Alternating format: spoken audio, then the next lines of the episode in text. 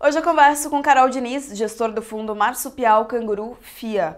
O fundo é bastante novo, foi criado agora em maio de 2019 e apresentou em janeiro de 2020 a rentabilidade de 129%, seguida de uma volatilidade de 38% e Sharp de 3,2%.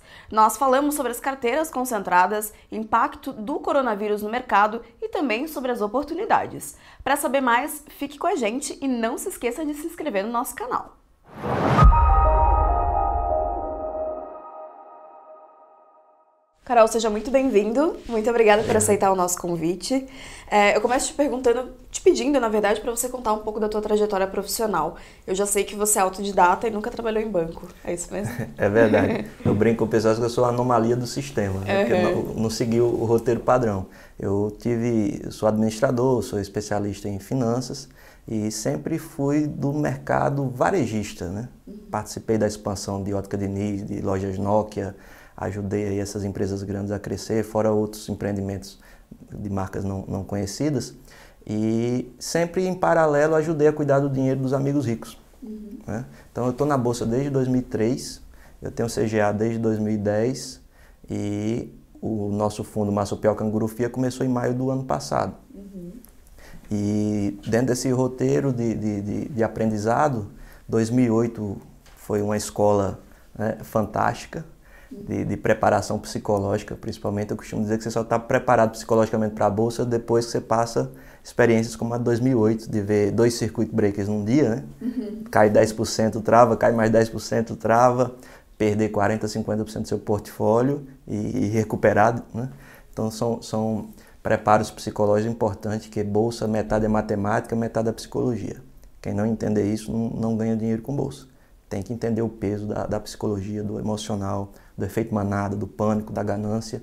Né? Isso é, é fundamental para você entender o momento de cada papel, que às vezes você, você não basta você estar certo, você tem que estar certo na hora certa. Se você está certo na hora errada, você vai perder dinheiro. Né? Ou pelo menos vai deixar de ganhar. Pois é, agora já emendando num tema que está em alta, é, tu vê oportunidades no mercado causadas pelo coronavírus, como consequência do coronavírus? Eu acho que o mercado essa semana, nós estamos aqui no último dia do mês, tá? Para deixar bem claro, porque tudo que a gente fala aqui daqui a meia hora pode estar tudo diferente. Então tem que tomar muito cuidado quando a gente fala de situações de curto prazo. Eu sou um gestor de longo prazo. Então você está fazendo uma pergunta de curto prazo para um gestor de longo prazo. Então eu fico pisando em, em, em casca de ovos, né?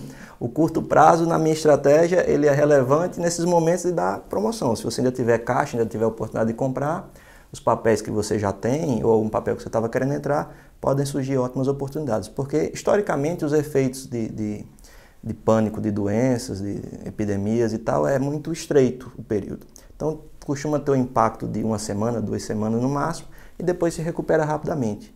Então, pode ser uma grande oportunidade aí das promoções, aquele papel que você estava sem coragem de comprar porque já tinha subido bastante, e aí cai 10, 15%, e você aproveita e, e faz um preço médio menor ou entra no papel.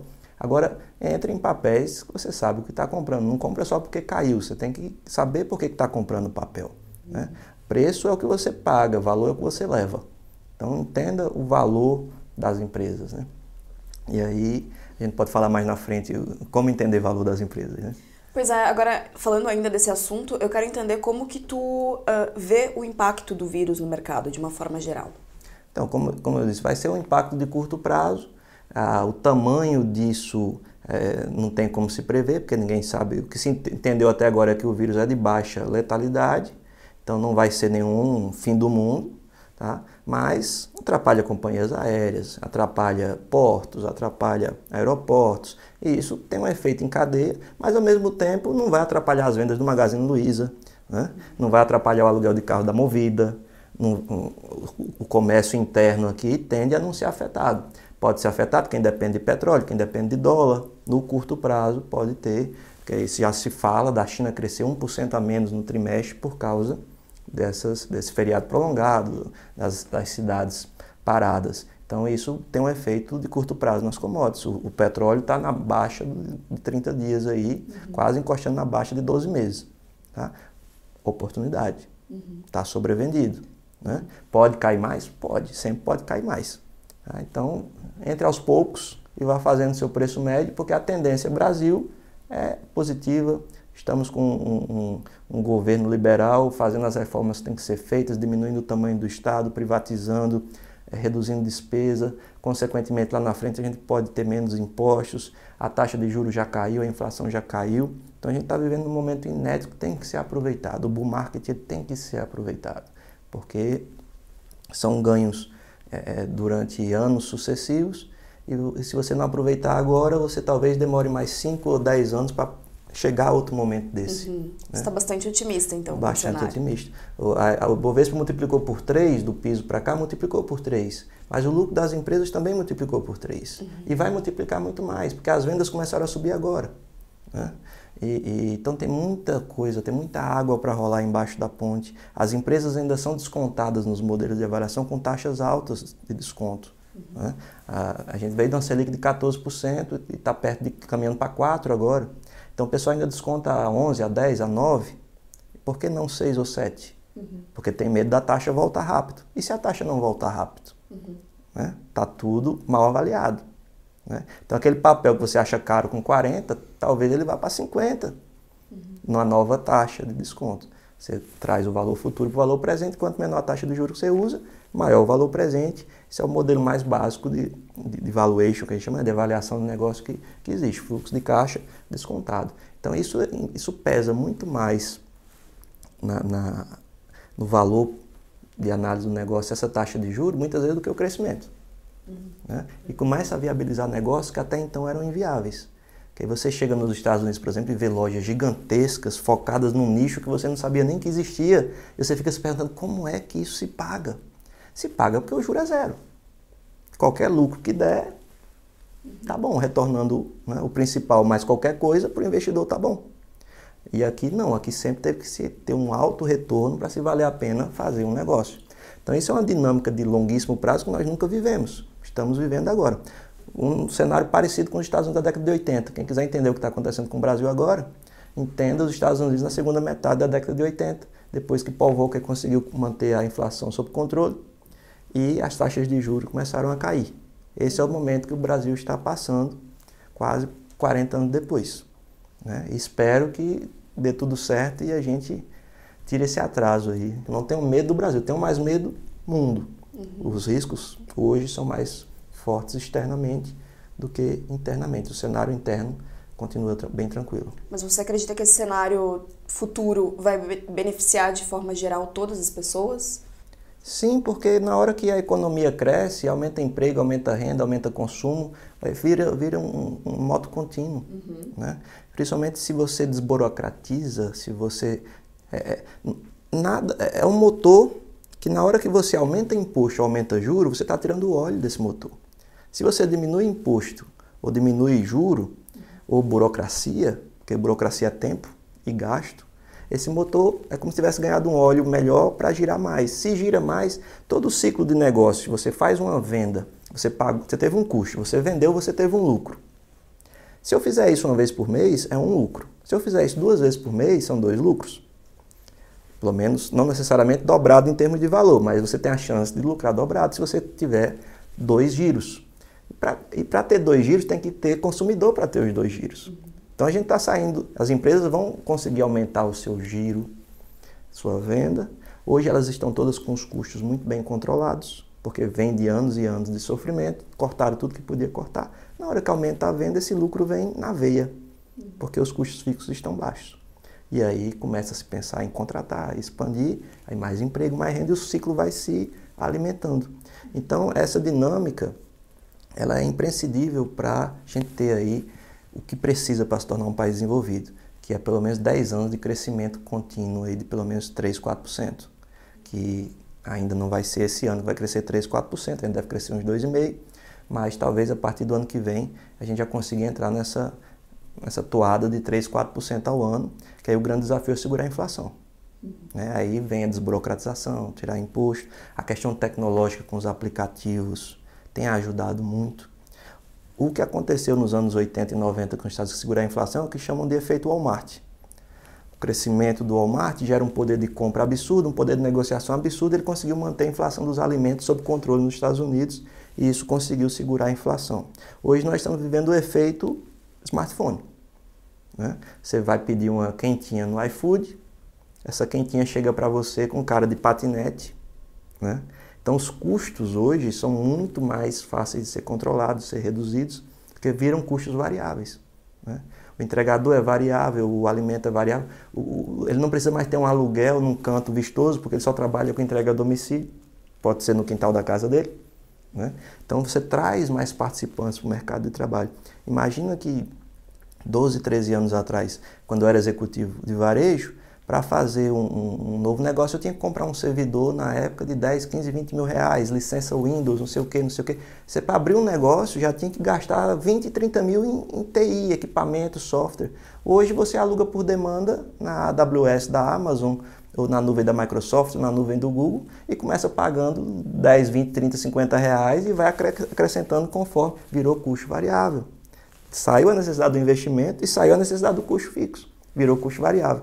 Então isso tem um efeito de produtividade na economia que quando ele se repete, ele se escala, vira uma coisa monstruosa.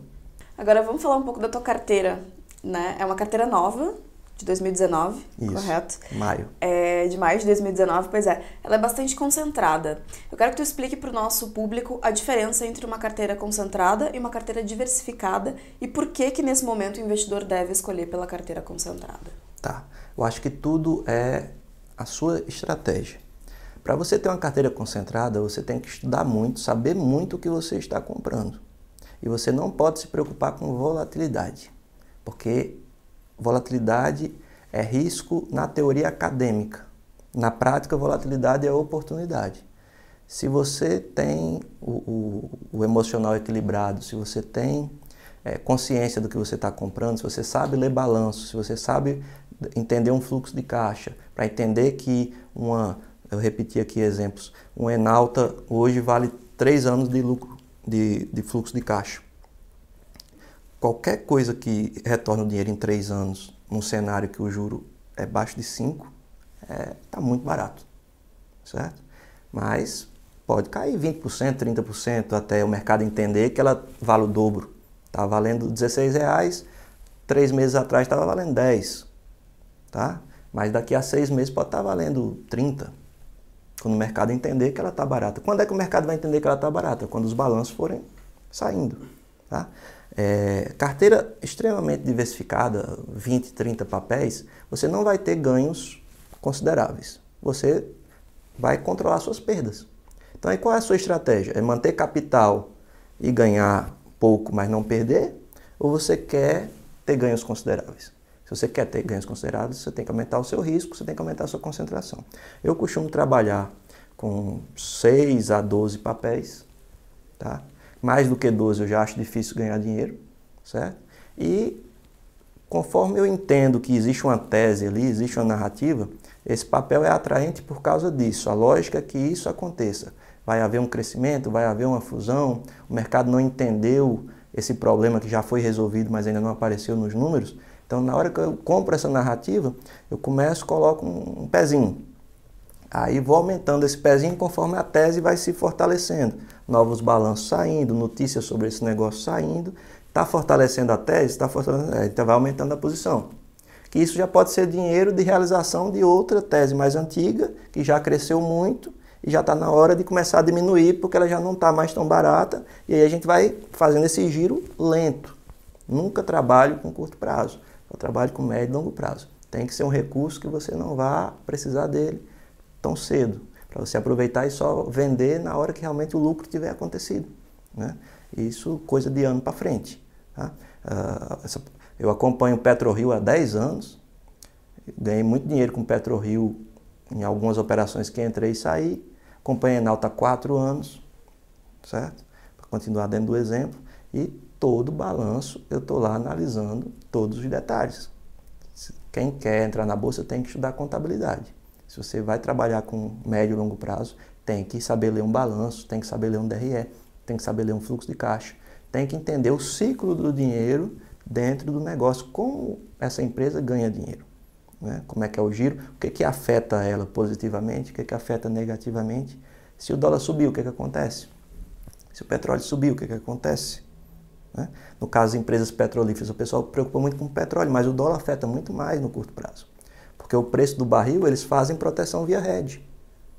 Então, o impacto de uma mudança de preço do barril hoje pode só acontecer daqui a seis meses, um ano, e talvez nem aconteça, porque o hedge só avisa no meio do caminho. Se a, o preço do barril fizer um V e já recuperar, o hedge neutralizou ali nem sentiu.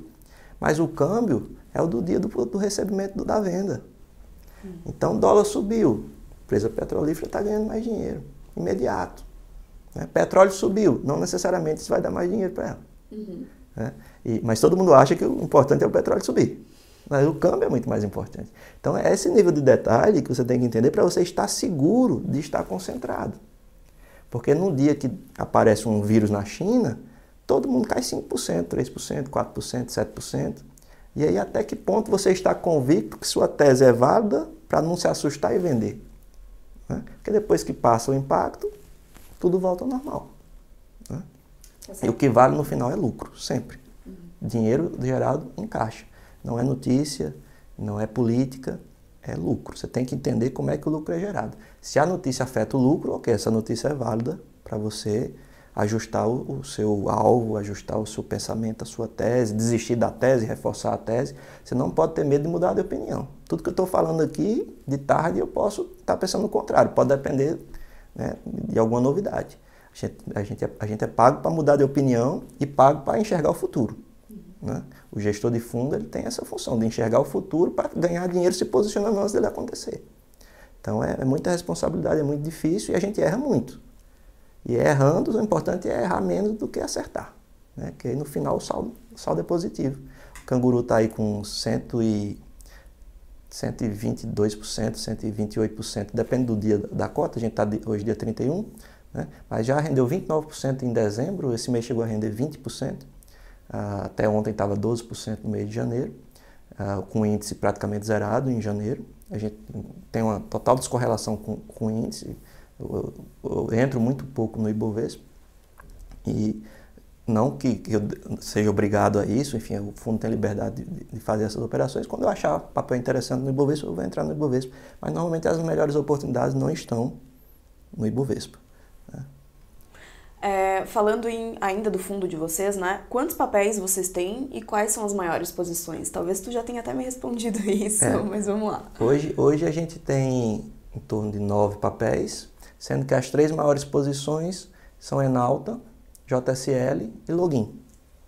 São papéis que estão há bastante tempo na carteira e só foram reforçados ou inalterados. Comecei a comprar a JSL a 4,40 em outubro de 2018, antes do fundo, quando ainda orientava os clientes a comprar. Depois os clientes incorporaram esses papéis no fundo, né? já entraram no fundo com preço maior, porque foi em maio, mas chegou, eh, saiu de R$ 4,40 em outubro para R$ 9,00 em janeiro de 2019. Subiu já 100% em três meses, de, de outubro de 2018 para janeiro de 2019. O que, é que eu fiz? Vendi? Não, dobrei a mão. Né? E chegou a dar 36,60 essa semana, quer dizer, os primeiros papéis já cresceram sete vezes, oito vezes. Certo? Mas, analisando o modelo, comecei a comprar como empresa barata. Ela já não está mais tão barata, mas ainda tem margem para crescer, porque vai dar um EBITDA aí esse ano 2020 entre 2,5 e 3 bi. Se você soma o valor de mercado dela com a dívida, ela ainda está valendo 15, certo? E o EBITDA cresce 10, 15% ao ano. Ela dobrou as vendas dela no pior período de, de, crescimento econômico do Brasil, nos cinco anos de 2014 a 2018. Quer dizer, tem uma boa gestão. Então, ela tende a deixar de ser uma empresa barata para passar a ser uma empresa de crescimento. Então, é um papel que talvez não, precise ser vendido. Ou seja, só ajustado o peso em carteira. Né? Aí, um Enalta, como eu já comentei, valendo três vezes o EBITDA do ano. Por que, que o mercado ainda não enxergou isso? Porque ainda não saiu o balanço do, do último trimestre. Ela estava com pós com problemas em bombas, esses problemas só terminaram de ser corrigidos no terceiro trimestre. Então, full produção só vai se enxergar no quarto trimestre. Quando o mercado entender a geração do quarto trimestre e multiplicar isso por quatro, aí vai entender que ela está gerando perto de um bi de EBITDA por ano. Tá? E se você pegar o valor do mercado dela e subtrair o que ela tem em caixa, ontem ela estava valendo perto de 3 bi. Faz sentido isso? Não faz. Principalmente se você for comparar com a PetroRio, que já está esticando. Né? Foi uma operação que eu fiz recentemente. Troquei PetroRio por Enalta. Já estava posicionado em Enalta, estava posicionado nas duas, mas zerei PetroRio e concentrei em Enalta. Não saí do setor. Uhum. que até então estava dividindo o risco ali nas duas, concentrei na que eu entendi que estava ainda muito barata. Eu acho que a nota pode dobrar de valor facilmente nos próximos 12 meses. Estou tá? bem posicionado. É, e beneficia com dólar.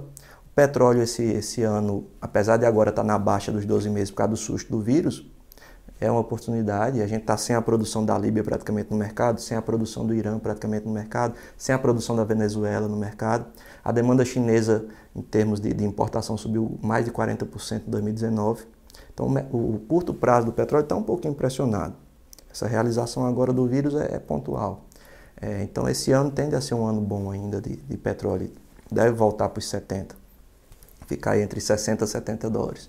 E com esse dólar alto aqui para o real, que talvez ainda vá a 4,50 antes de começar a recuar, é, que tende a recuar no longo prazo, com mais investimentos estrangeiros, enfim, olhando no horizonte de 2, 3, 4 anos, é, a gente tem aí uma, uma, excelente oportunidade em Enalta com risco baixo, porque a empresa não tem dívida, tem um caixa alto.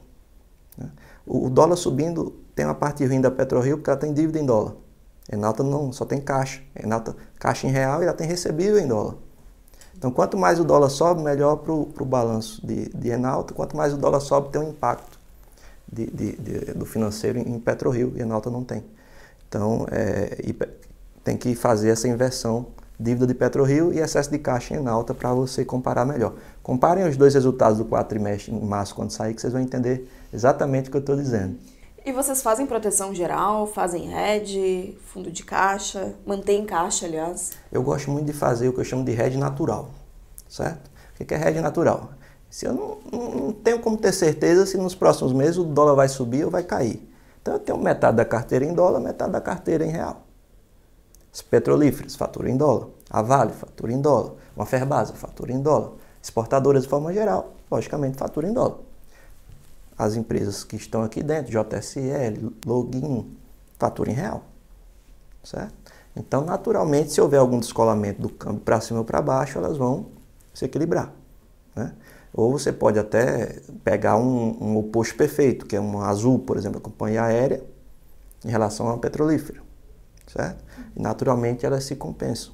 Ah, o juro pode cair, o juro pode subir. Aí vamos olhar. Quantos por cento da carteira é muito endividado? Quantos por cento da carteira é pouco endividado? Porque se o juro subir, quem tem caixa ganha dinheiro. E quem tem dívida perde dinheiro. E vice-versa. Juro caindo, as endividadas, foi o caso do Login e JSL. Né? O juro, conforme os juros foram caindo, aquela economia dela, as duas altamente endividadas, foi direto para o lucro. Deixou de pagar aquele juro. O juro caiu dois terços, né? de 14 para 4, mais de dois terços. Então, é, é, é dinheiro na veia. Deixou de ter aquela despesa financeira e passou, passou a ter o lucro na veia ali. Então, isso, isso é a visão. Na, naquela época, quando eu comecei a comprar, também os juros vão continuar caindo. Então, quanto mais endividada tiver, se não tiver o risco de quebrar, vai, vai se dar bem, vai aproveitar. E foi, foi o que aconteceu. Né? Sendo que Login já vinha de um turnaround. Né? E agora fez um aumento de capital, está bem estruturado, o faturamento crescendo, a EBITDA crescendo. Acho que login tende aí para os seus 40, 45 reais, tá? Enalta, como eu já falei, deve ir para os seus 35 reais. É, isso eu estou falando, gente, de horizonte de longo prazo, tá? É nesse mês não. É um ano, um ano e meio, dois anos, tá? Eu sempre olho nesse nível de horizonte. É, JSL, ela lá para os seus 45 reais, ela não vai estar tá mais barata, mas ela vai passar a ser uma empresa de crescimento. E aí você tem que precificar ela como empresa de crescimento, porque ela é um reloginho. Se você olhar o EBITDA dela trimestre a trimestre, ele sobe todos os trimestres há seis anos. Então significa que a turma sabe o que está fazendo. Né? E como que vocês lidam com a ansiedade dos investidores que querem sacar seus investimentos sempre que a bolsa cai? É, isso é interessante. Isso aí é uma coisa que a gente tem que começar a fazer antes dele se tornar investidor. né? eu, dezembro nós subimos 29%. As pessoas me abordam, querem investir no canguru. Né? Aí você quer ganhar 29% no mês, né? mas você está pronto para perder 29% no mês que vem? Porque às vezes, dependendo da hora que você entra, antes de você ganhar, você vai perder. A única certeza que a gente tem na bolsa é que uma hora ela cai. Né? E a gente tem que estar tá pronto para na hora de cair, é, tentar perder menos do que na hora que, do que, do que ganha na hora de subir, para no final o saldo dar positivo. Então nós chegamos a ter um drawdown de 22% em agosto, por exemplo. Saímos no começo do mês de mais 6 e fomos para menos 16, mas em quatro dias zeramos. Então nosso agosto fechou positivo em 0,02, mas chegou a estar caindo 16% um dia. Mas em quatro dias, nos últimos quatro pregões do mês, a gente subiu 20% e zerou os 16 negativo porque são papéis que, que têm essa dinâmica mais acelerada, tanto para cima como para baixo. Então a volatilidade ela tem que ser assumida como oportunidade, não como risco. Academicamente ela é tratada como risco e isso acaba confundindo muito, mas é para quem opera no curto prazo é importante tratar dessa forma. Quem opera no longo prazo tem, essa, tem um tempo de tratar ela dessa forma diferente, como oportunidade e não, e não risco. E então os, os os amigos investidores eles são é, bem informados que existe essa volatilidade, existe grandes riscos de ter grandes perdas em um curto espaço de tempo, da mesma forma que pode ter os grandes ganhos. Então, o pessoal tem que, é, se não sabe, se não está certo, não entra ou entra aos poucos para ir se acostumando. E eu costumo dizer, não olha todo dia, né? Não olha todo dia, porque é, psicológico ficando abalado. Não adianta você ganhar 10% ao mês e não dormir. Não adianta. Não adianta. Não vai fazer bem. Então você tem que fazer as coisas de acordo com o perfil. Né? Mas também não precisa colocar 50% da carteira num produto tão volátil. Pode pôr 5, pode pôr 2, pode pôr 10. Tudo depende do perfil de cada um, do volume de cada um, do horizonte de prazo de cada um. Uh, todo mundo chega e pergunta qual é o melhor investimento. Você tem um negócio? Tem. O melhor investimento é o seu negócio, que você conhece, sabe fazer tal. Agora, se realmente está sobrando, você não consegue mais investir nele, aí você tem que procurar uma alternativa. Uhum. Né? O investimento bom é aquele que a gente conhece. e para finalizar, uma curiosidade. Por que a escolha do nome marsupial canguru? Marsupial vem do latim marsupium, que é bolsa. Uhum. Né? E é uma família de mamíferos. Canguru faz parte da família dos marsupiais. Eles, todos eles têm a bolsinha que o marsupio carrega o bebezinho, uma segunda gestação externa. Então tem muito a ver com, com bolsa, com, com carregar os clientes, né? É, é, é, e, e, pula, né? Uhum. que é a questão da, da volatilidade, do salto. E, e, são nomes também que são falados praticamente da mesma forma em todos os idiomas. Então, se fala da forma que se escreve, se entende inglês, italiano, espanhol, é fácil de, na hora certa do, do estrangeiro. E, e, aí, eu, como é uma família, eu tenho vários nomes exóticos para novos produtos futuramente. Uhum. É só pegar novos marsupiais, koala, lobo da Tasmânia. Muito criativo, foi ideia tua mesmo? Foi. aí bom. faz parte da escola de varejo, né? Uhum. Eu aprendi essas questões de, de marketing na, na, minha época de varejista. Maravilha. Carol, muito obrigada pela conversa, foi, um prazer, foi muito esclarecedor. Obrigada a você também, claro, e até o próximo TC Gestor.